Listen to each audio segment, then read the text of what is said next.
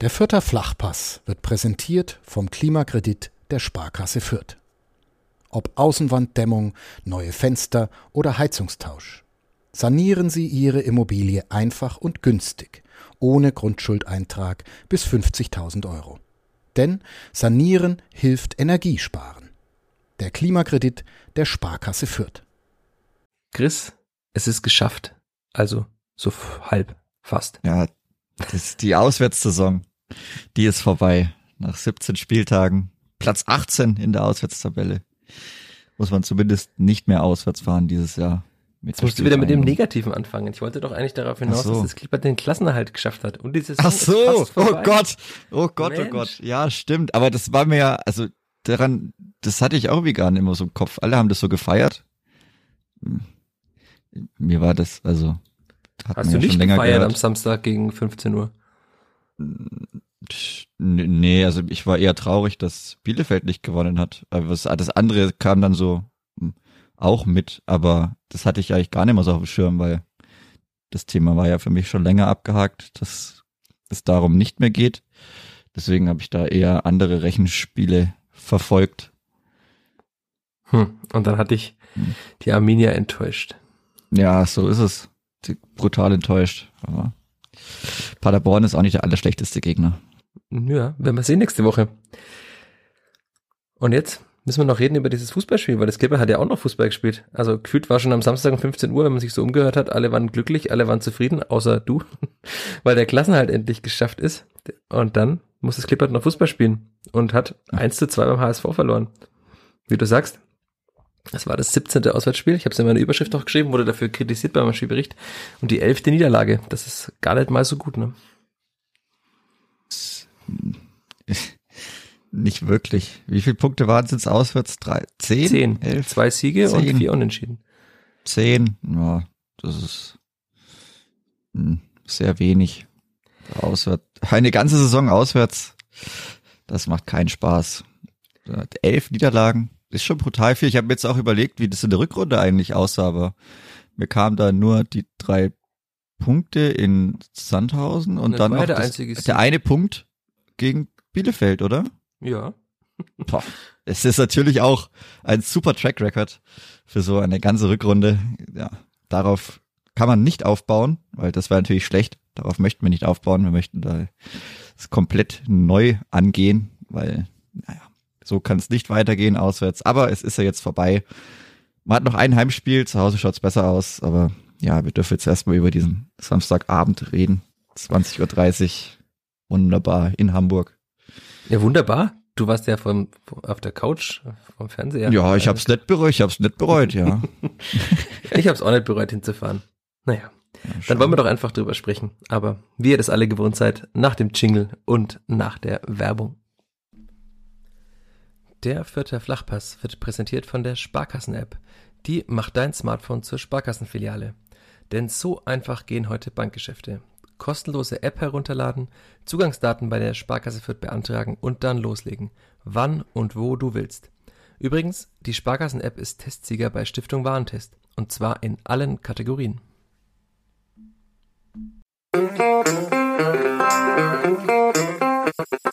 Vierter Flachpass, der Kleeblatt-Podcast von nordbayern.de. Herzlich willkommen zur 137. Folge des Vierter Flachpass des Kleeblatt-Podcasts von nordbayern.de und auch zur vorletzten, vielleicht auch zur vorvorletzten Folge, wenn wir sehen, was wir noch für Sonderfolgen machen nach dem Saisonende, zumindest zur vorletzten regulären Folge dieses Podcasts, eures Lieblingspodcasts, mit mir, Michael Fischer und mit Chris Sehm. Hallo Chris. Servus Michi. Ich habe auch heute wieder lange überlegt auf der Heimfahrt aus Hamburg, wie wir diesen Podcast beginnen können. Und ich habe erst überlegt, ob wir mit ein paar Kommentaren aus der Für der Flachpass-Gruppe auf Facebook beginnen. Aber dann habe ich mich nochmal erinnert an die vielen äh, Wortmeldungen und Rückmeldungen, die wir so in der Hinrunde bekommen haben, dass dieser Podcast zu negativ wäre. Ähm, was sagst du zur These, dass dieser Podcast ein deutlich positiverer wäre, wenn es Klippert immer so gespielt hätte wie in Hamburg jetzt am Wochenende? Das ist jetzt wieder die Frage, ist er immer so negativ und wie positiv war jetzt das Spiel am Wochenende? Also. Das heißt, dieser Podcast ist gar nicht so negativ und es war gar nicht so gut, wie Alexander Zorniger fand. mh, die, die Leistung, ja, die, das muss man jetzt natürlich wieder aufdröseln. Also, Dann fangen wir doch einfach an. Sind wir Das- mittendrin? Schau, gute Einstiegsfrage, wir sind mitten im Gespräch. das, ich, vielleicht, ja, also der Großteil der Leistung war sicherlich sehr zufriedenstellend, aber man hat all, immer noch die allergleichen Probleme, die es einem dann halt das ganze Ding kaputt machen und warum man dann als Verlierer vom Platz geht. Es ist, es sind immer noch die gleichen Sachen. Es ist immer noch sehr wackelig teilweise hinten drin. Auch wenn das jetzt nicht so schlimm ausschaut, aber der Gegner kommt dreimal vors Tor und zweimal, mindestens zweimal wird es sehr gefährlich. Und vorne war es eben nicht so oft sehr gefährlich. Das sind die Ansätze waren viel besser als zuletzt. Aber es bleibt leider meistens nur beim Ansatz und das muss man dann leider auch so sehen. Ja, es war eine sehr engagierte Leistung. Über weite Strecken sah das auch optisch bestimmt sehr gut oder sah auch sehr ordentlich aus, aber es fehlt an, an beiden Enden diese letzte Konsequenz und die macht's dann einem halt eben auch kaputt. Und dann steht man halt bei 17 Auswärtsspielen auch nur mit 10 Punkten da. Diese letzte Konsequenz oder wie Alexander ist die letzte Überzeugung. Ist das für dich das Gleiche? Also, dass man einfach die, den Willen hat, diese Überzeugung. Lukas Petkoff wurde ja genannt, dass er bei seinem Tor eben einfach nicht locker lässt und den Ball dann irgendwann im fünften Versuch reindrischt. Oder ist denn das für dich unterschiedliche Dinge?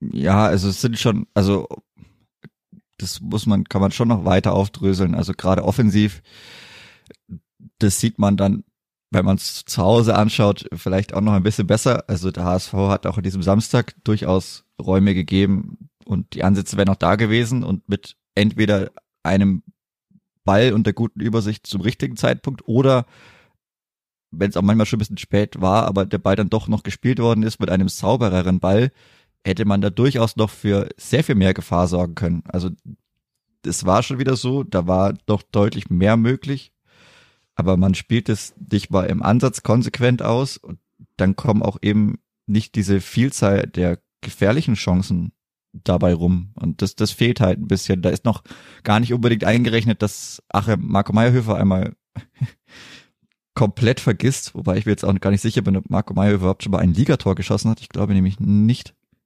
Boah, er hat auf jeden Fall mal einen Pokalzweig geschossen. Ja, ja, im Pokal, genau. RSV Meinerzhagen. Doch, in der Bundesliga hat er ein Tor gemacht. Ja, in Köln. Also, ja, genau, das, das, Auf Vorlage von, und jetzt schließt sich der Kreis. keine Ahnung. Timmy Tillman, oder?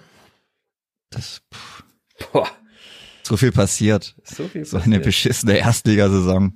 Da weiß ich, das fällt auch besser, wenn man da nicht mehr alles weiß. Aber, also da ist das vielleicht noch gar nicht mal mit einberechnet, obwohl der natürlich auch dabei rein muss.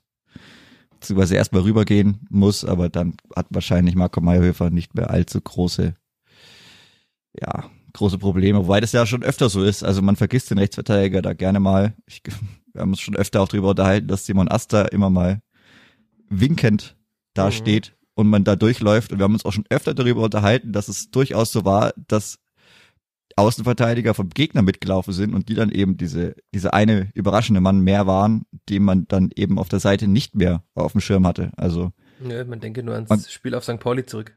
ja, man, man kriegt so die Gegentore, macht's aber selber nicht, obwohl man die gleichen guten Chancen hat und auch diese Laufwege hat.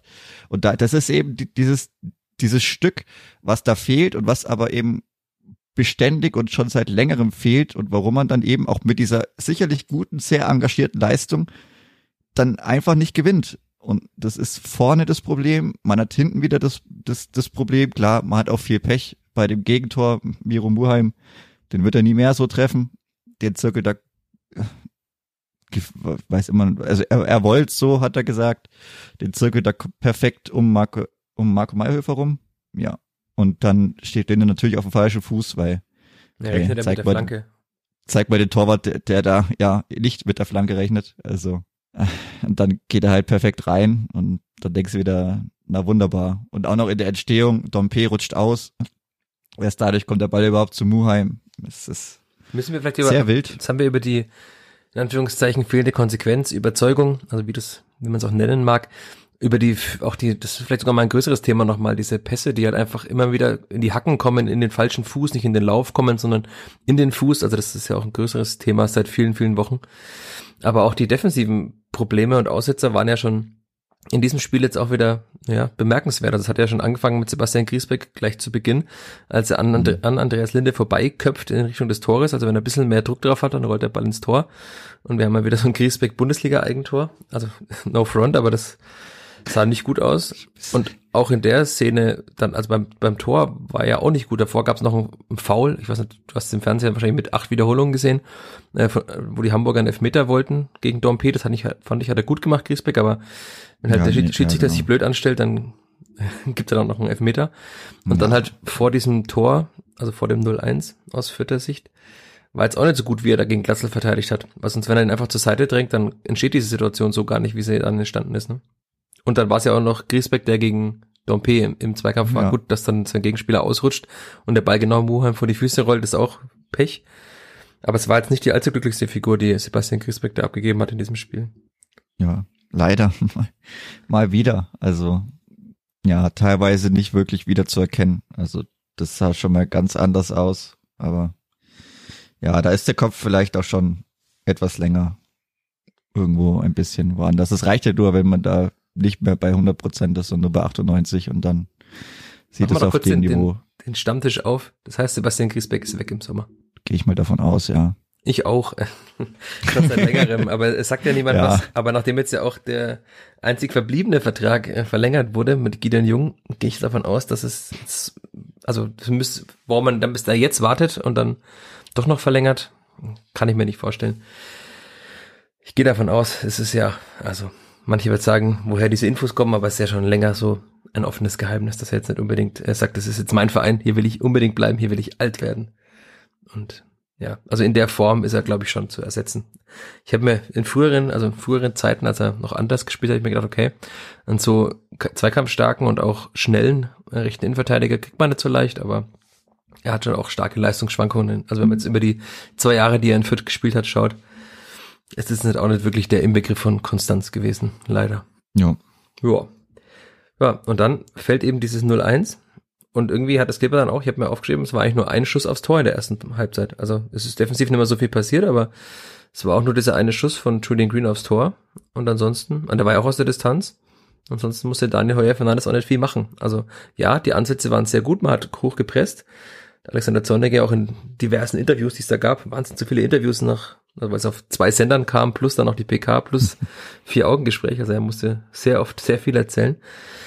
Und da hat man dann schon auch gemerkt, dass es dem HSV das Probleme bereitet, aber dass es halt auch eben nicht so viel Probleme bereitet, wie es hätte bereiten können. Also weil die Spieler auch dann teilweise ne, doch nicht mehr nachgeschoben haben. Alexander Zorniger hat ja einige Situationen angesprochen in denen die Spieler sich dann eben doch noch haben fallen lassen, statt nochmal einen Schritt nach vorne zu machen. Also auch das ist ja was, was wir schon sehr oft besprochen haben und was auch der Trainer schon oft angesprochen hat, dass die Mannschaft anscheinend immer noch die Tendenz hat, sich in einigen Phasen fallen zu lassen. Und das heißt ja für mich, dass die Spielweise, die der Trainer will, immer noch nicht bei allen äh, von, von allen verinnerlicht wurde.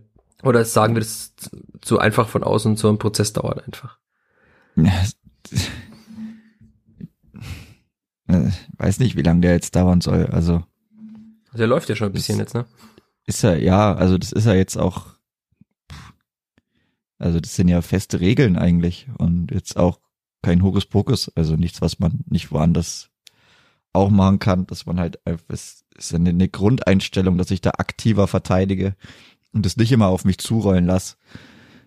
Aber so richtig kommt man da nicht hin, weil, glaube ich, auch immer noch das Selbstvertrauen teilweise ein bisschen fehlt. Und dann das noch diese die, die Welle, die man nicht gescheit selber reingeht und dann weiß ich nicht, ich glaube die gelbe Karte von Gideon Jung gegen Robert Glatzel, die war auch irgendwie unnötig die ganze Aktion, das sah auch wieder sehr komisch aus und dann hat man immer so so Unruhemomente, die dann natürlich auch auf die anderen Mitspieler dann teilweise ausstrahlen, beziehungsweise man kriegt das halt nicht so 100% sicher runter verteidigt und dann ist immer dieses dieses Ding in der Schwebe noch, ja, dass man halt jetzt auch die letzten Wochen eben nicht mehr so wirklich erfolgreich war vielleicht und dann, ja, rei reicht's einfach nicht. Und ich weiß auch nicht vorne, also wenn das jetzt halt immer so ausschaut oder sehr oft so ausschaut, ob das dann nicht auch eine Frage von fehlender Qualität ist.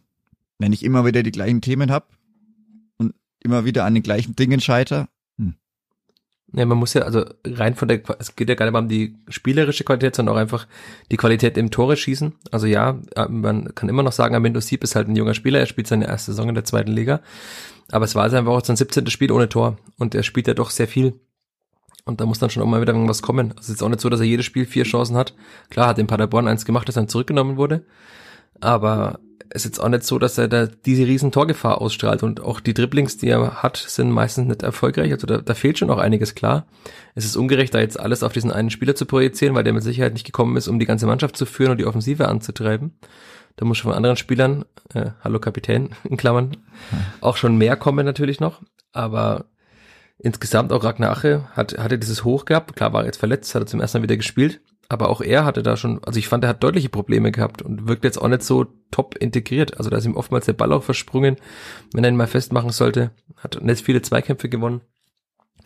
Also ja, deswegen, ähm, wir könnten jetzt fast schon überleiten zu dem zweiten Punkt, den wir besprechen wollten, zu dem größeren, nämlich die Transferwünsche des Trainers. Das, deswegen soll ja noch einer kommen mit 14 Toren. Hat zwar keinen in eigenen Reihen, aber also für alle, die das äh, nicht mitbekommen haben, Alexander Zornig hat ja am Mikrofon bei Sky, bei Stefan Hempel und Tusche, Thorsten Matuschka, äh, was gesagt und auch bei, nach, mit mir im Vier-Augen-Gespräch auch nochmal erwähnt, was er sich für, was er für Spielerwünsche hat für den Sommer und für die kommende Saison. Und das, dazu gehört unter anderem ein Stürmer, nochmal hat er gesagt, also unabhängig davon, ob Ache bleibt oder nicht, nochmal ein Stürmer, der 10, 12 oder 14 Tore macht. Also klar könnte jetzt äh, jeder sagen, den wünscht sich jeder Trainer, aber beim Clipper ist der schon sehr notwendig. Das hat die Saison auf jeden Fall gezeigt. Also da brauchen wir jetzt auch, hat der Zorniger auch äh, mehr oder weniger direkt gesagt, dass man jetzt nach 33 Spieltagen schon auch sieht, dass dieser richtige Stürmer, der halt ähm, einfach viele Tore garantiert, nicht wirklich da ist und der, der die meisten Tore geschossen hat, hat dann auch vier, glaube ich, davon per Elfmeter geschossen. Drei oder vier, Brani Merigutta. Und jetzt auch in den letzten Spielen nicht mehr viel, allzu viel gezeigt. Also da muss auf jeden Fall irgendwas passieren. Und ich würde mal davon ausgehen, dass man den auch nicht ablösefrei bekommt, diesen Spieler, der im 10 bis 12 oder 14 Tore schießt. Ja, aber muss man jetzt auch nicht unbedingt. Also, also es sollte. Wo ist die Fütter-DNA bei dir?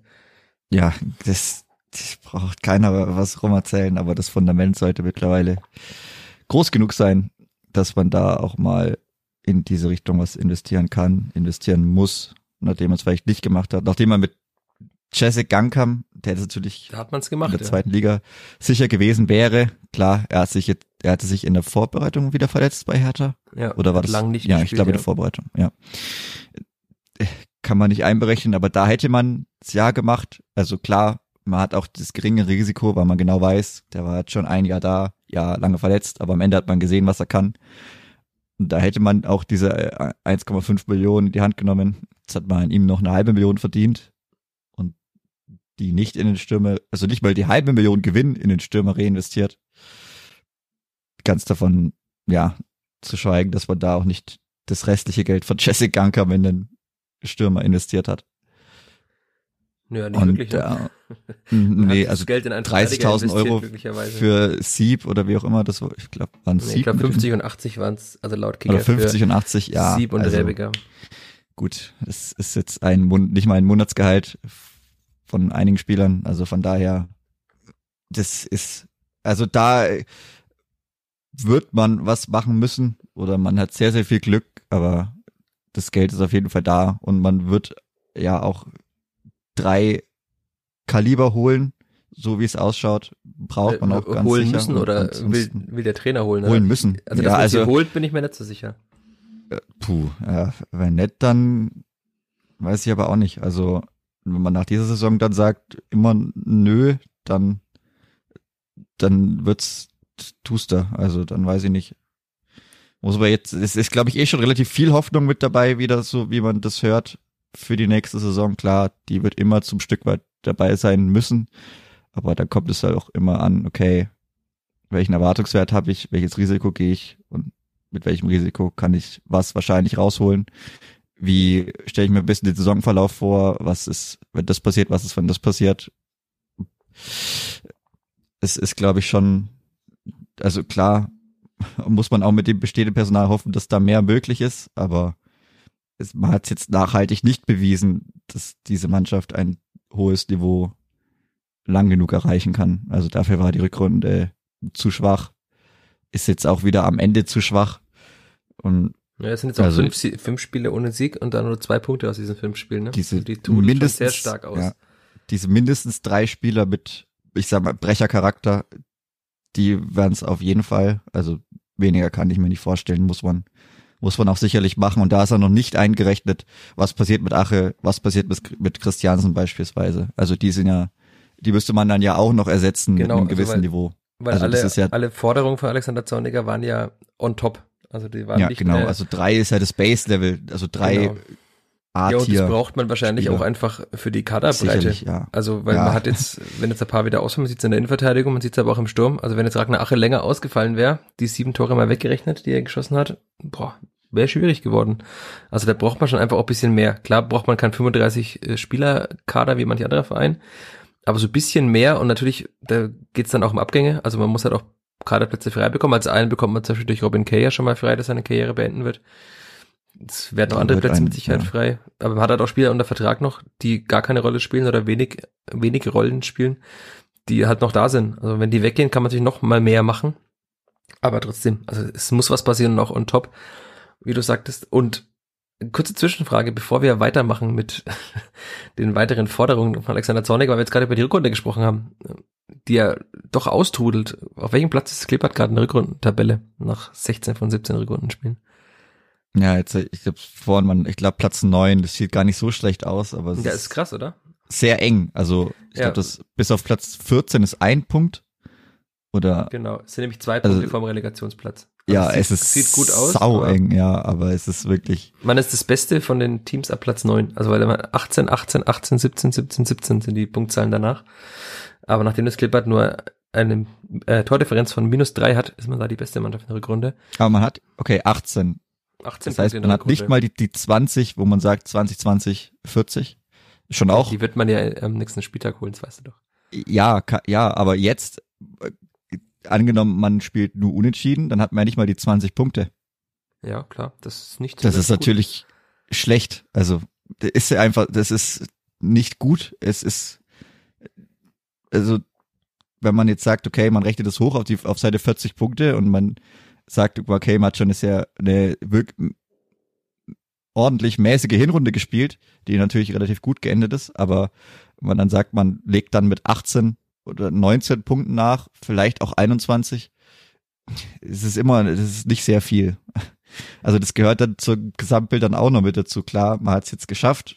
Der Tabellenplatz muss man jetzt schauen, wenn das Platz 12 bleibt, ist das noch okay oder relativ gut. Also dann ist es relativ gut, aber halt auch eben, weil es sehr eng hinten raus ist. Gut, muss man jetzt schauen, ob das so bleibt. Ist auch relativ eng, aber kann schon sein. Also wenn man jetzt Platz 12 behält, dann ist es noch, noch okay, wie es endet. Aber wenn man sich dann die einzelnen Sachen so anschaut und auch Rückrundentabelle, ist schon mäßig. Also in 16 Spielen dann oder diese 18 Punkte, nicht mal die 20 Punkte Marke dann eventuell zu erreichen, ist schon nicht gut. Also das muss man auch so sagen dürfen. Äh, Ja, also dass dass man das sagen darf und sagen muss, ist glaube ich mittlerweile klar. Also erfreulicherweise gibt es ja mittlerweile auch einen Trainer, der das sehr offen kundtut, dass doch einiges nicht ganz so gut läuft. Also man konnte in Fürth ja doch in früheren Zeiten manchmal schon so das Gefühl haben, dass alles viel besser ist und nur von außen negativ gesehen wird, aber es ist halt nicht so. Also klar, über fein taktische Feinheiten, über Spielerbewertungen kann man natürlich immer streiten. Da gibt es auch wahrscheinlich Leute, die mehr Ahnung haben als andere Menschen, aber da also davon zu sprechen, dass diese Rückrunde jetzt auch nicht wirklich berauschend war und dass es insgesamt keine wirklich berauschende Saison war, das sollte man schon allen zugestehen. Also das ist ja auch offensichtlich. Und wenn das dann der Trainer auch noch so sagt und das auch sehr deutlich sagt, der, würde ich mal tippen, hat die meiste Ahnung von uns allen von Fußball, was das wäre kein Fußballtrainer. Und ja, das, ich kann mich ja nur wiederholen, aber ich will es ja wieder tun. Aber die Sommerpause kommt schon jetzt keine Woche zu früh, würde ich jetzt mal sagen. Auch wenn man so die Ausbeute des Clippers aus den letzten Spielen sieht, kommt die keine Woche Ja, zu früh. der letzte. Sieg. der dann schon über einen Monat wieder her ist. Ja, fünf Wochen. auch brutal. Also das zeigt ja auch dieses Austrudeln. Ja, vor allem ja man- gegen Gegner, die jetzt auch schlagbar waren. Also klar, es war nicht jeder Gegner der HSV. Also man hat ja auch Nee, gegen andere Vereine da gespielt, gegen Braunschweig, Bielefeld zum Beispiel. Auch Heimspiel Ja. gegen Braunschweig zum Beispiel. Also da waren ja Spiele drin, die man eigentlich gewinnen sollte. Und ja, aber es ist vielleicht auch mal, auch das ein Thema für eine längere Folge oder wir lassen es einfach und sprechen das noch hundertmal drüber. Aber jetzt habe ich dich mit der kurzen Zwischenfrage natürlich rausgebracht und um wieder Struktur reinzubringen, können wir noch sprechen über die weiteren Wünsche. Ein hochgradig aggressiver Balleroberer hat Alexander Zorniger äh, nach der PK genannt, den Klippert Ja, sucht. kann man bei, den, bei den Bayern mal nachfragen. Will nicht jeder einen hochgradig aggressiven Balleroberer haben? ich glaube, jeder versucht immer das Beste für seinen Kader rauszuholen, aber das ist dann schon ganz witzig. Die Bayern suchen auch hier einen Mittelstürmer. Man sucht jetzt auch noch seinen hochgradig aggressiven Balleroberer, damit dann der, bei den Bayern der Kimmich vorrücken kann. Damit den Vierter Ja. Christiansen vorrücken kann, meinst du? Ne, das weiß ich nicht, ob der Christiansen nochmal irgendwo hinrückt, aber da Naja, könnten andere Leute dann hin. in der Raute auf die Acht rücken oder da hat man wieder einen Platz mehr im Mittelfeld, was wieder der aktuellen Kaderstruktur zugutekommt. Dann würde es auch mit den Innenverteidigern sich ausgehen, wenn man dann wieder noch seinen LV auffüllt und das ist schon alles relativ rund. Ich glaube, wie gesagt, hatten wir auch schon oft, man muss hoffen, dass man gut in die Saison kommt. Aber den, den, den Balleroberer, diese potenziell Stamm 6, die dann neu kommt, da bin ich mal gespannt. Es ist, können wir sogar sagen, das ist die wichtigste Position für den Sommer. Für die Balance und vielleicht auch um die Abwehr zu entlasten. Oder Ich würde um sagen, die, ja. dieses, dieses aggressive Spiel, das man, ja, wahrscheinlich schon. Wobei, also auch ein Stürmer schon Not tut. Also, Man hat ja einen Stürmer im Kader, der halt immer einen Stürmer spielt, weil Alexander Zornig auch andere Anforderungen an einen Stürmer hat. Aber das war nicht mehr gut auf der 10 jetzt auch nicht wirklich die, das ist nicht seine äh, perfekte Position, das hat man jetzt auch äh, über, naja, 25 von 34, äh, 33 Spielen gesehen, ne? Oder irgendwie schon, 20. Ja. Müssen jetzt Wird mal nachrechnen, wie- also- oft ich ihn äh, gut gesehen habe und wie oft nicht so gut, aber Wird, also es, wird nicht so richtig 100% warm, äh, finde Nee. ich. Also hat er schon deutlich besser gelöst. War jetzt auch gegen den HSV einmal, einmal nix. Muss auch mal drin sein, aber ja, aber diese, diese einmal enttäuscht. nix äh, häufen sich halt, ne? Also, häufig sich leider, ja. Ja. Es ist auch so ein Thema. Wenn dann dein bester Spieler nicht immer an seine Leistung rankommt, ist das sicherlich auch nicht zuträglich. Also Alexander Zorniger hat bei Sky nach dem Spiel gesagt, dass die Saison für Branimir Gutter auch lang war und dass er viel Verantwortung Ja. schultern musste. Das stimmt natürlich, aber wie du sagst, er ist halt der beste Spieler dieser Mannschaft, potenziell der beste Spieler mit den besten Qualitäten. Dass er herausragende Qualitäten für die zweite Liga hat, das haben wir schon oft genug gesehen. Aber die sind leider nicht so oft aufgeblitzt in der Saison. Und wie gesagt, die Torquote, ja, er hat jetzt elf, das ist schon gut. Der ist damit auch immer noch, wenn man so Torjägerlisten aufmacht, erscheint er relativ weit oben. Aber, also, wenn man wüsste, was er eigentlich kann, und ja, da wird jetzt wieder mancher einwenden, dann würde er nicht in Fürth spielen, wenn er mehr könnte, oder wenn er öfter treffen würde. Aber Weiß ich nicht. er hat seinen Vertrag gern für das erste Mal verlängert. Ist jetzt auch immer jetzt- da geblieben. Ja. ja, und wird jetzt auch nicht sofort gehen, wenn er 14 Tore schießen würde in der Saison. Und das wäre ja locker drin gewesen. Auch in diesem Spiel hat er einmal freie Schussbahn gehabt und hat sich dann gegen einen Abschluss entschieden, weil der Ball auf seinem rechten Fuß lag und nicht auf dem linken. Was auch noch eines dieser Probleme ist. Ja, du hast jetzt gesagt, wir haben den aggressiven, hochgradig aggressiven Balleroberer, einen Stürmer. Und es klang jetzt auch so in dem Gespräch, dass man noch einen, also Linksverteidiger suchen wird. Also Luca Itter wird man jetzt auch nicht als Stammformat, äh, Stammspieler wahrscheinlich sehen. Gehe ich davon aus. Und in, bei der Innenverteidigung schaut man sich auch noch um, sagt Alexander Zorniger. Das würde, war für mich so die implizite Aussage oder Antwort auf die Frage, ob Griesbeck bleibt. Also, wenn man noch einen Innenverteidiger sucht, wenn man mit der Raute spielen will, worauf er ja auch noch angespielt hat, dass man diesen Balleroberer, wie du sagtest, für die Raute auch braucht, weil man dann halt einfach nur diesen einen Sechser hat, dann braucht man ja gar nicht mal so viele Innenverteidiger. Ne? Wenn Gideon Jung bleibt, Mhm. Michalski wieder fit wird, Haddadi hat ja auch noch einen Vertrag, außer man verkauft ihn. Mhm. Maxi Dietz hat man auch noch, einen jungen Mann, dem man mehr Spielanteile geben will. Zitat Zorniger im Sky-Interview. Also Oliver Fobersam gäbe es auch noch in der U23, der gute Leistungen zeigt. Also wenn Griesbeck bliebe oder verlängern würde, dann bräuchte man dann nicht noch jemanden. Deswegen gehe ich mal davon aus und vielleicht kommt die Vollzugsmeldung ja auch demnächst, nachdem jetzt alles durch ist.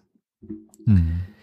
Ja, hast du sonst noch, hättest du noch andere Wünsche, wenn wir schon bei Wünsch dir was sind? Alexander Zorniger dürfte sich wünschen.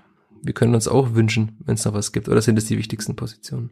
Also den Stürmer muss man holen. Das ist auch egal, was da mit Ache passiert. Ich glaube auch nicht, als es vor Wochen hieß, dass so viele Top-Mannschaften an ihm dran sind. Ich glaube, er hat immer noch sieben Tore. Die hat er auch vor Wochen schon gehabt. das ist, glaube ich, Käse. Also, weiß ich nicht. Kann ich mir jetzt nicht vorstellen. Ich denke, er wird bestimmt nochmal bleiben. Ich denke, das geht sich dann schon aus. Dann muss man schauen, was mit Petkov passiert. Der jetzt wieder ein Tor gemacht hat. Sein zweites. Ja. Ja. Und dann müsste man, dann muss man schauen, was jetzt auf der Rechtsverteidigerposition passiert. Du hast gestern mir irgendwas geschrieben während des Spiels vom Sky-Kommentar. Das ja, ich habe mir aber nicht nochmal nachgehört, so, aber okay. das war einfach irgendwas mit Celtic, aber das habe ich nicht richtig verstanden, ob das mal was war oder ob das jetzt was, also. Ja, es gab ja mal früher Gerüchte mit, dass er nach Italien wechselt, vor einiger Zeit schon. Also nicht jetzt aktuell, sondern das war schon vor einem Jahr bestimmt. Und was wahrscheinlich. Leveling sollte doch auch zu Tottenham und. Ja, was auch dadurch erklärbar ist, dass halt Simon Asta einen italienischen Papa, glaube ich, hat. Also da geht es ja auch mal schnell, dass irgendeine Website von irgendwem abschreibt. Also wie dieses Transferwesen, mir graut schon wieder vor dem Sommer, welche Spieler alle in Fürth wieder gehandelt werden. Ja, Frederik Ananu Kopf zusammenschlagen. Wird auch ja. bei Inter Mailand gehandelt, ha? Ich dachte schön, ja. Fürth. Saß heute erstmal auf der Bank bei Hansa Rostock, kam dann aber relativ früh rein. Aber naja. auch mal Bankspieler aus der zweiten Liga verpflichten, auch mal neue Wege gehen. Mein, warum nicht? Ja. Weiß man auch, warum er da gehandelt wird, weil er halt schnell ist und einen relativ guten Körper hat. Hieß es aus Datenscouting kam er daher. Siehst mal. Aber da haben sie nicht sehr tief gegraben, glaube ich. Ja, aber da wird man jetzt auch noch schauen, da muss man dann auch schauen, okay, äh, wie gut verträgt Marco Mayhöfer seine OP, die sich wahrscheinlich gefühlt, der, der sich wahrscheinlich gefühlt dann am kleinen Dienstag unterziehen kann. Nach dem Ende der Saison. Dass da alles schnell wieder zuheilt. Die Platte muss noch raus. Falls man ja, hier noch Fragezeichen noch, im Kopf hat. Ja, Platte, Schraube. Ist auch noch so eine Sache. Das ist auch eine kleine Unbekannte. Ist jetzt natürlich besser als beim ersten Mal, aber muss auch wieder heilen. Also. Er hat zumindest gutes Heilfleisch, wie wir das Medizinexperten das sagen. Das hat er bewiesen. Ja. ja. Aber da ja, muss man dann auch wieder schauen. Klar, also Simon Aster wird mit Sicherheit äh, Interesse geweckt haben. Ob es dann wirklich schon reicht, um in der Bundesliga zum Beispiel zu spielen, weiß ich nicht. Das wird die Zeit zeigen. Er hat zumindest gute Anlagen, er ist schnell, hm. er kämpft. Reicht ja auf der Bank zu sitzen in der Bundesliga. Als, ja. als Simon Aster der Aufstiegssaison. Also vom Kaderplatz. Ach so, ja, genau. So ja. halt, ja. Dass du hast, du hast halt einen, der spielt und du spielst dann halt am letzten Spieltag der Hinrunde, weil alles schon safe ist oder so ungefähr. Darmstadt nee, aber ist ja auch ein Schritt. Also, ja, also hm. ist ja ist ja auch ein Schritt. So. Ja, deswegen, also ich glaube, sein Vertrag Muss. läuft ja auch nur bis 2024. Hat er um zwei Jahre verlängert, oder? Mit, oder mit Option? Ha. Ich dachte, Asta, ich dachte, die laufen beide so lang. Bis 25. Ja, jetzt haben wir einen Leerlauf in diesem Podcast, aber. Also, dachte ich, ne, ich, ich dachte nämlich, die laufen beide gleich lang. Bis 24 wurde er verlängert. Ja, aber mit Option, gut. Ja. Also die, äh, ja. Also Verhandlungs, als Verhandlungsbasis hat er einen Vertrag bis 25. Genau. Also müsste man ihn nicht unbedingt verkaufen jetzt. Nee. Aber die aber Frage ist halt, natürlich, aber ob man das Geld, Geld für seine Brecher kann. kauft. Ja. ja. Und wie viel es dann ist. Also wenn man halt die, die zornige Raute spielen will, dann ist Marco Meyer wahrscheinlich der prädestinierte und sogar bessere Spieler dafür, weil er ein bisschen mhm. mehr Stabilität gibt und auch das Fußballerische mehr drin hat. Andererseits hat dann die Frage, ob dann auch Wally Bambi weit genug ist, um dann den zweiten RV zu geben, falls doch mal was passiert, ne? Das ist dann auch wieder. Also jetzt ist man halt gerade in einer Luxussituation. Der kann Schwürfle auf rechts, aber wenn halt einer von beiden weg ist, das wird wahrscheinlich eher, würde ich mal tippen, Simon Asta sein. Klar, wir wissen es nicht, aber ist für mich einer der wenigen Kandidaten, der verkauft werden könnte. Dann müsste man da vielleicht auch nochmal was holen. Außer man will halt keinem Talent den Weg verbauen und sagt, okay, Walid, jetzt muss der Sprung kommen. Er spielt ja gerade äh, sehr viel bei der U23, eigentlich jede Woche. Mhm. Ist ja auch kaum mehr im Aufgebot. Und ja, auch da nochmal Einschub, die U23 hat den Klassenerhalt sicher. 3 zu 2 bei der Spielvereinigung Hankofen-Heiling. Tore von, jetzt darfst du es sagen? Weißt du es aus dem Kopf? Nico Grimms. Devin Angelberger. Ricky Bornschein, ja, genau. Und Ricky Bornschein. Angelberger. Und Gelb-Rot, Lasse Schulz. In der 95. Minute. Ja. ja. Auch mal Zeichen setzen. Ja, genau. Aber du hast jetzt nicht noch mehr Wünsche, sagst du. Habe ich das richtig ich verstanden? Würde mir. Oder würdest du dir so viel wünschen, das wird eh nicht äh, Realität? Ja, das, das wahrscheinlich, aber ich könnte mir schon vorstellen, dass da eine Kur doch nicht so verkehrt wäre, gerade auch so psychologisch gesehen, weil ich finde, so richtig hat man dieses,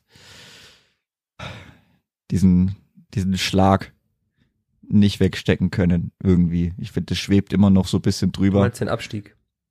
Ja, ja, den Abstieg und das, was danach kam, dass gar nichts mehr ging. Ich finde diese Muster und diese Unsicherheiten, da würden vielleicht ein, zwei frische Gesichter mehr nicht verkehrt sein, aber mal mit diesen drei plus X, also drei, äh, dann natürlich auch vorne, Mitte, hinten ist schon mal gut.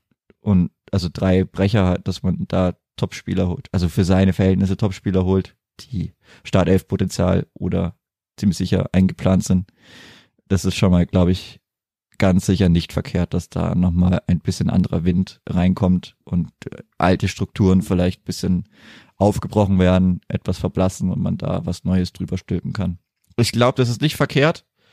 Wie gesagt, dann hofft man einfach, dass es gut beginnt und dann kann das schon auch was werden, aber es muss sich schon dann doch einiges ändern, auch zum, wenn man sich jetzt auch den Verlauf der Rückrunde anschaut. Das Ende der Rückrunde, ich glaube, ja, da ist dann wirklich jetzt gut, wenn es vorbei ist. Aber trotzdem ist ja so, dass Alexander Zorniger auch jetzt wieder, er hat es ja schon mehrmals angedeutet, mit dem er ist besser im Fürwahrspielen als Gegenwahrspiel. In Hamburg hat er jetzt auch wieder gesagt, naja, er wird sich wünschen, dass er irgendwann mal nicht als, also dass er mal unter anderen Voraussetzungen nach Hamburg kommt, wenn sie nach oben blicken und nicht nach unten. Also es sind ja schon einige ja, Aussagen, die schon darauf hindeuten, was er vorhat mit dieser Mannschaft. Und also dafür muss natürlich alles perfekt laufen. Das hat er selber jetzt auch gesagt. Also damit Fürth mal wieder oben mitspielen kann, muss alles perfekt ineinander greifen, müssen alle Transfers sitzen, müssen alle Spieler die Überzeugung haben, die der Trainer vermittelt, müssen, müssen das Spiel verinnerlicht haben, das der Trainer haben will. Und er hat auch gesagt, da müssen auch die Fans äh, alle noch viel mehr, ja, sagen wir mal, viel lauter sein, wenn wir es kurz zusammenfassen wollen, was er gesagt hat, müssen noch viel euphorischer sein, müssen die Mannschaft noch mehr pushen. Ja. Und also das ist schon, es sind doch einige Baustellen, an denen man arbeiten muss. Ja. Es soll ja auch Bock machen. Es ja. soll ja auch, das ist ja, er, er bläst ja in das gleiche Horn da rein. Also es soll, das ist ja auch schön, wenn es Spaß macht. Und wenn es Spaß macht, dann kann das sich so gegenseitig immer wieder verstärken. Das ist ja das, wonach man sich einfach so lange sehnt. Und wenn das mal da ist, dann ist richtig geil. Dann ist noch gutes Wetter da und dann kann einen nichts aufhalten. Aber passiert ja nicht so oft. Aber wenn es dann kommt, dann wird's auch laut, glaube ich. Und da ist natürlich auch wieder eine Sache jetzt, die hat man schon ein bisschen, man hat, auch wenn ich es jetzt nicht immer so voll, also dieses ja, ob jetzt die Nordtribüne immer so voll ist, wie sie vielleicht ausverkauft ist, vom Gefühl her nicht, manchmal auch von den Fernsehbildern her nicht, aber die, die Zuschauerzahlen bieten da schon eine gewisse Basis, wenn das gut anfängt, dass sich da relativ schnell eine gute Euphorie wieder entwickeln kann. Also man, man ist schon wieder auf einem etwas höheren Niveau, auf das man wahrscheinlich aufbauen kann, hoffentlich. Ja, man hat ja auch schon in diesen Spitzen gemerkt, wenn das Spiel mal gut war, ein Spiel mitreißend war, vor allem bei den Flutlichtspielen, dann war da schon eine gewisse Atmosphäre da, die wurde ja von Alexander Zornig immer wieder gelobt, wobei er schon auch mittlerweile inflationär überall fast die Atmosphäre in den Stadien gelobt hat, aber die war schon wirklich gut, das hat man gemerkt und dass diese Euphorie entstehen kann, wenn man sie anzündet, wie Alexander Zorniger sagte, wenn man die Menschen anzündet, ich hoffe, das macht man nicht wörtlich, dann ist da schon was möglich. Also auch in Fürth, wo dann doch der Franke halt etwas pessimistischer ist und nicht der leidenschaftlichste Mensch. Also ich muss ja immer schmunzeln, wenn ich an der Ludwigsbrücke in Fürth entlang fahre und da das Plakat Leidenschaft auf Fränkisch hängt. Also weil Leidenschaft nicht unbedingt das Wort ist, das ich sofort mit jedem, also mit der, sagen wir, mit der Großzahl Klippert-Fans assoziieren würde. Aber das hm. ist schon möglich, auf jeden Fall. Und die Spielweise ist natürlich dafür auch gut geeignet, weil halt sehr viel passiert auf dem Platz, weil man halt. Das hat man ja, ja eben auch gegen Bielefeld und ich war jetzt Hamburg nicht dabei, aber ich habe es angeschaut, dann, dann merkst du das ja, wenn da, wenn da was geht und das wird ja auch wahrgenommen. Also wenn, wenn dann gepusht wird und dann schnell draufgehauen wird und dann du schnell viele Zweikämpfe gewinnst und Balleroberungen hast und zwei, dreimal konterst, dann, dann geht ja auch was. Und das geht ja auch relativ schnell und das geht ja immer noch jetzt auch waren auch immer die, die Stimmung phasenweise wieder richtig gut klar. Da kriegst du wieder ein Gegentor, wenn es gerade mal gut läuft. Und wenn es auch mal gelobt wird, dass es gut läuft, dann ist natürlich scheiße, aber die, diese, diese Spielweise ist ja prädestiniert dafür, dass es sehr schnell sehr laut wird und dass sie sehr euphorisch ist und dass man dann zehnmal Heya anstimmen kann, weil immer wieder irgendwas passiert und man immer wieder diese Wellen fährt. Aber man, man muss es halt auf den Platz bekommen. Das hat man schon mal geschafft. Jetzt war es gegen den Hamburger SV mal wieder einigermaßen da. Jetzt mal schauen, ob man es im letzten Spiel nochmal herbekommt. Es wäre schön. Dann würden sich vielleicht auch ein paar mehr Leute noch auf das Spiel im Ronhof konzentrieren. Und bei gutem Wetter, ich weiß jetzt nicht, was vorhergesagt ist, aber dann kann man das schon nochmal positiv beenden. Wäre schön, wenn man da einen guten Übergang schafft und alles andere wird man dann sehen. Ich würde schließen mit einem Zitat von Alexander Zorniger. Er hat nämlich gesagt, ich will einfach, dass wir dahin kommen, dass der Franke, zumindest der grüne Teil, einfach stolz ist auf sein Kleeblatt. Wir kämpfen gefühlt nicht nur gegen Gegner, sondern auch noch gegen einen Teil, der nicht super überzeugt ist oder noch höhere Erwartungen hat. Also, hatte schon auch ausgemacht, dass da noch eine gewisse Skepsis da ist, die man schon nachvollziehen kann. Ich kann die nachvollziehen, weil wir haben jetzt ja 40 Minuten lang drüber gesprochen oder sagen wir mal 35 von 40 Minuten, warum man diese Skepsis wahrscheinlich nachvollziehen kann. Dass nicht jeder mit dieser Mannschaft und mit der, mit der Saison warm wird, das ist auch klar. Aber wie du sagtest, man kann da schon mit einem guten Gefühl jetzt rausgehen und das bleibt vielleicht ja auch hängen. Also wenn man da jetzt nochmal ein schönes Spiel hat, dass man 2, 3, 1 vielleicht gewinnt, ähm, dann vielleicht die Ergebnisse auf anderen Plätzen noch mitspielen. Dann kann man mit einem noch besseren Ergebnis rausgehen aus dieser Saison. Aber es wäre schon sehr wichtig. Also jetzt nochmal austudeln zu lassen und dann mit sechs Spielen ohne Sieg zu enden, das wäre für die gesamte Stimmungslage nicht gut. Klar, es ist Sommerpause und dann haben viele Menschen glücklicherweise auch andere Dinge als den Fußball, aber trotzdem, es wäre einfach für den Kopf gut. Für die, für das Seele wäre es gut. Und ich glaube auch für diesen Podcast täte es gut, wenn wir nochmal über einen Sieg sprechen könnten. Dann können wir nämlich auch mal wieder mehr loben vielleicht und nicht nur kritisieren, kritisieren, kritisieren. Ich sehe schon die wütenden Mails vor mir, dass wir viel zu viel kritisiert haben nach so einem ja, Die kriegst Spiel. du alle du. Also. Die krieg alle ich, aber ich leite sie weiter, wenn sie uns beide betreffen. Sofern sie nur mich betreffen, bleiben sie bei mir, sofern sie uns beide ja, betreffen. Die, die kommen schon immer an, ja. So aber, also, ich, es sind irgendwie auch spürbar okay. weniger geworden. Also entweder haben sie Leute aufgegeben zu kritisieren oder vielleicht stimmt's auch einfach sogar, was wir gesagt haben. Kann natürlich auch sein. Naja, es ist, wie es ist. Ich glaube, 42 Minuten haben wir jetzt hier auf der Uhr, ohne Jingle und alles noch drin. Das heißt, ich glaube, wir können einfach Schluss machen, oder? Oder hast du noch was ja. auf der Seele? Wir pfeifen zu früh ab und das Spiel geht außerhalb der, außerhalb der Wertung. Wobei, ich, ich muss noch ein, ein, ein PS anhängen, wie früher an so Briefen. Nachdem ich gefragt wurde von unserem Hörer Sven, Grüße zum wiederholten Male an der Stelle, ob jetzt die U19 eigentlich aufgestiegen ist, die am Sonntagnachmittag 1 zu 1 in Illertissen gespielt hat und der vergangene Woche, wie viele mitbekommen haben, 15-0 gegen Jan Regensburg gewonnen hatte, ob die jetzt aufgestiegen ist, einen Spieltag vor Schluss. Sie hat nämlich drei Punkte Vorsprung und das bessere Torverhältnis. Aber nein, sie ist noch nicht aufgestiegen.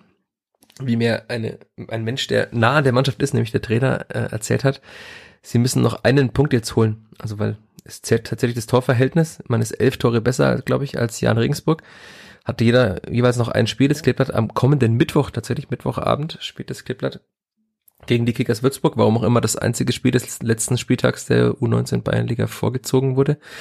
Das Kleeblatt kann mit einem Unentschieden oder mit einem Sieg am Mittwoch gegen die Würzburger Kickers tatsächlich in die Bundesliga aufsteigen. Also ich weiß, ob das Kleeblatt das auch verkünden wird nochmal, dass das Spiel am Mittwoch ist. Aber das könnte sich vielleicht lohnen, wenn das Wetter gut ist, ein Besuch. Ich denke mal, wird am TZ gespielt, oder? Ich habe es jetzt gerade nicht vor Augen. Aber wahrscheinlich schon. Sollte eigentlich dann durch sein. Also wenn man, wenn man das noch verspielt, diese Ausgangssituation, das war jetzt ja schon wieder heute, dass man halt nur 1-1 gegen Illertissen spielt, war jetzt auch nicht so gut. Leider. Und das sollte man jetzt dann schon noch diesen letzten Schritt gehen, nachdem man ja gefühlt schon aufgestiegen war nach diesem 15-0 gegen Regensburg. Aber die Regensburger mit einem 4-0 und einem 7-0 auch ihr Torverhältnis nochmal aufgebessert haben in den letzten Spielen. Also, ha, schwierig, schwierig, schwierig. Aber äh, letzte Geschichte dazu noch, das äh, U19-Verbandspokal Halbfinale, das Alexander Zornig in einer der PKs zuletzt angesprochen hat, dass er gesehen hat und es ihn doch sehr begeistert hat, wie er gesagt hat, von der U19. Das war auch gegen Kickers Würzburg und das war ein 6 zu 0. Na. Ja, das ist doch, das wenn das nicht zu viel schon wieder Gutes ist. Sportanlage Kronacher Hart. Kunstrasenplatz 1, Kronacher Straße 177. Das ist doch der Jawohl. Kunstrasenplatz am Profi TZ. Ich werde, denke ich mal, da sein. Vielleicht du auch, schauen wir mal. Ich muss, ich muss noch schauen, wann ich von Messe wieder heimkomme. Ja, Aber Mai, wenn du halt so ein ausgehen. bist, Ja, was will man machen, ne? Da kann man nichts Wichtig. machen. Ja, aber jetzt ist das PS beendet und dann, glaube ich, können wir auch diesen Podcast beenden. Ah. Jetzt haben wir Ja. doch noch auf die Halbzeit gestreckt. Ja, jetzt kann Sven Waschitzki Günther abpfeifen. Mit Jingle und mit Werbung gibt's noch zwei rote Karten jetzt und dann ist vorbei. Na, der rote Karten das ist ein schlechtes Stichwort, da müssen wir noch über Dixon Abiyama reden, aber das machen wir Ach, in einer Abschlussfolge für diese ja, Saison. ja, das kommt im großen Ganzen. Kommt Das, gro das große Ganze, das Ja. müssen wir nochmal beleuchten. In jedes Ja. Eck müssen wir da schauen beim großen Ganzen. Aber nimmer heute und auch nicht, glaube ich, nach dem Darmstadt-Spiel, sondern das machen wir nochmal in Ruhe dann. So machen wir das. In diesem Sinne, vielen Dank, Chris, wie jede Woche. Ich habe auch zu danken. Und vielen Dank euch allen da draußen, die ihr diesen Podcast hört, ja, liebt, mögt. Zumindest ihr ihn hört. Oder hasst. Äh, hasst. Ja, ich glaube, es gibt wenig Menschen, die ihn hassen und jede Woche anhören. Aber wenn es die gibt, Hauptsache dann meldet euch gerne. einschalten. meldet euch gerne. Dann können wir auch gern drüber diskutieren. Naja, wie auch immer. Macht's gut, bleibt gesund und bis bald. Ade. Ciao, ciao.